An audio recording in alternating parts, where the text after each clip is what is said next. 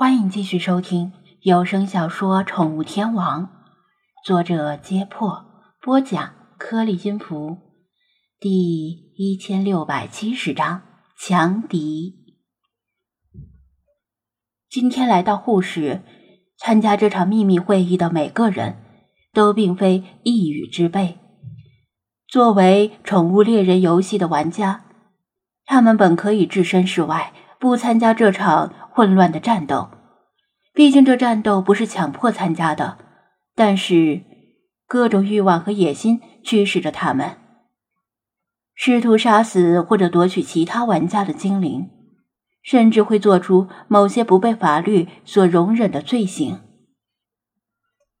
随着时间的推移，除了那些从始至终深藏身与名、没有趟这趟浑水的玩家之外，参与这场战斗，并且剩下来的都是不折不扣的强者。就算是强者，不少人也受够了整天提心吊胆的日子，想要找到更好的解决方法。这么想的不止一个人，就算是一些战斗狂，也厌倦了奔波于全世界寻找敌人。他们迫切希望能够一劳永逸地解决问题，比如像这样。把剩下的强者集合起来，然后做个最后的了断。他们的战斗经验和获胜记录都令他们对自己充满了信心。每个人都认为自己会是最终的胜利者。但是，组织这样的会议很有难度。由谁来组织？在哪里举行？如何保证参与者的人身安全？这些都是问题。组织者至少要有财力，有足够隐秘的场地，更重要的是必须有令人重视的实力。同时符合这三个条件的人并不多。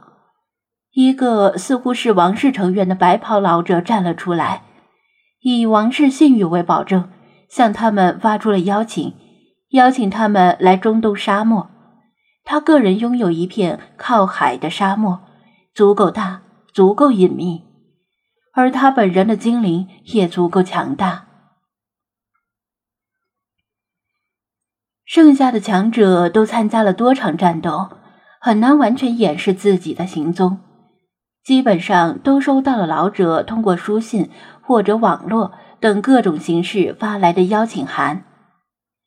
他们斟酌之后，本来打算接受邀请，但意外的插曲发生了。在还没到约定日期的时候，白袍老者竟然在美国西海岸的森林里折戟沉沙。眼看这场好不容易组织起来的会议即将夭折，李远飞站了出来，宣称要接替老者举办这场会议，其他一切不变，只是把地点改为中国。其他人都对这个新冒出来的家伙心存疑虑，不知道他有几斤几两，够不够格接替老者。老者已经不想参加这场会议了，但是替李远飞做了保证。而且，相比于混乱的中东地区，近腔且更加安定的中国更有吸引力。有了老者的保证，其他人勉强同意更改会议地点。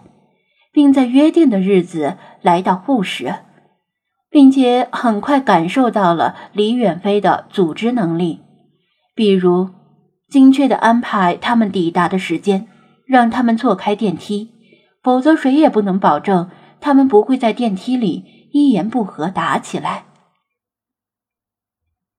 当然，他们大概不会那么傻，能走到今天的都是强者。不会在没制定好规则之前就大打出手，让别人坐收渔翁之利。李远飞等白袍人和东南亚人吵完了，比划了个稍安勿躁的手势，沉声说道：“大家远道而来，其中有人甚至跨越了半个地球，我在此表示衷心的感谢。”这些废话就省省吧。”东南亚人不耐烦的叫道，“我们只想知道你能不能拿出公平且有效的方案，没有时间听废话。这正是在场与会者所关心的。他们思来想去，无非两种方案：一是单场淘汰赛晋级；二是圈定一个范围，比如一片无人森林，大家一起进去，阴谋诡计也好，偷袭也好，先合作再背叛也好，总之最后只有一个胜者出来。李远飞不动声色地注视着他。你这么着急，是认为自己会是最后的胜利者吗？这句话似乎还有挑衅之意。东南亚人浓眉上挑，便要发作，而他的白蟒也随之产生了攻击意图，打破了隐身状态。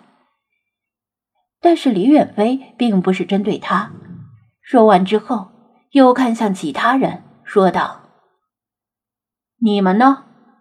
大概都认为自己会是最后的胜利者吧？”其他人没有回应，都认为这是一个可笑的问题。如果不这么认为，谁会来参加这场会议？李远飞笑了笑，但是我觉得，如果有一个人的实力明显超过其他人，咱们是不是应该先联合起来战胜那个人，再来解决彼此的分歧呢？什么？是谁？其他人终于打破了沉默，纷纷质问道，并且警惕的彼此打量。他们之间没有互相交手过，从听到的传闻来判断，彼此的实力应该相差不远。至少没有鸿沟般的差距。从自己的精灵对别人的精灵反应来看，也能够佐证这一点。他们有自信，也不会小觑对手。但真没发现有谁的实力明显超越同柴。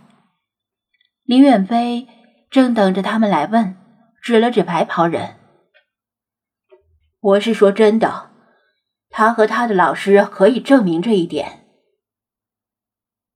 白袍人余怒未消，勉强重重的一点头。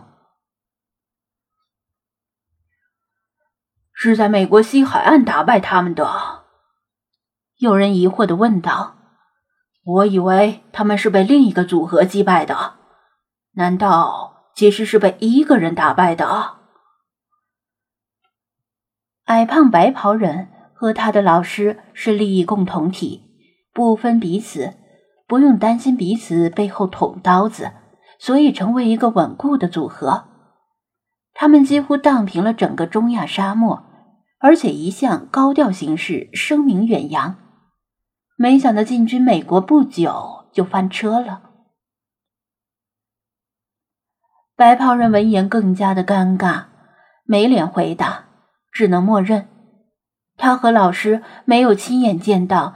打败米埃扎和埃米尔的那个人，但是从事后收集到的信息判断，应该是一个人，而不是一个组合，这就更尴尬了。同时也说明那个人拥有复数精灵，在场者也有人拥有复数精灵，另一些人只有一个精灵，因为精灵并不都适合战斗，精灵之间的相处也未必融洽。那人既然能够打败名震中东的两位白袍人，想必实力不俗。为什么之前没有听说过呢？李远飞见大家都有些动摇，正待进一步陈述厉害，却听到嗤的一声，有人拉开一罐可乐，咕嘟咕嘟的喝了起来。与会者看似高傲，实则谨慎，谁也没有碰桌子上的水果和饮料。因此，突然响起的拉环声有些突兀。一个看着像是初中女生的小姑娘，一边喝可乐一边摆手，意思是啊，你们继续，不用管我。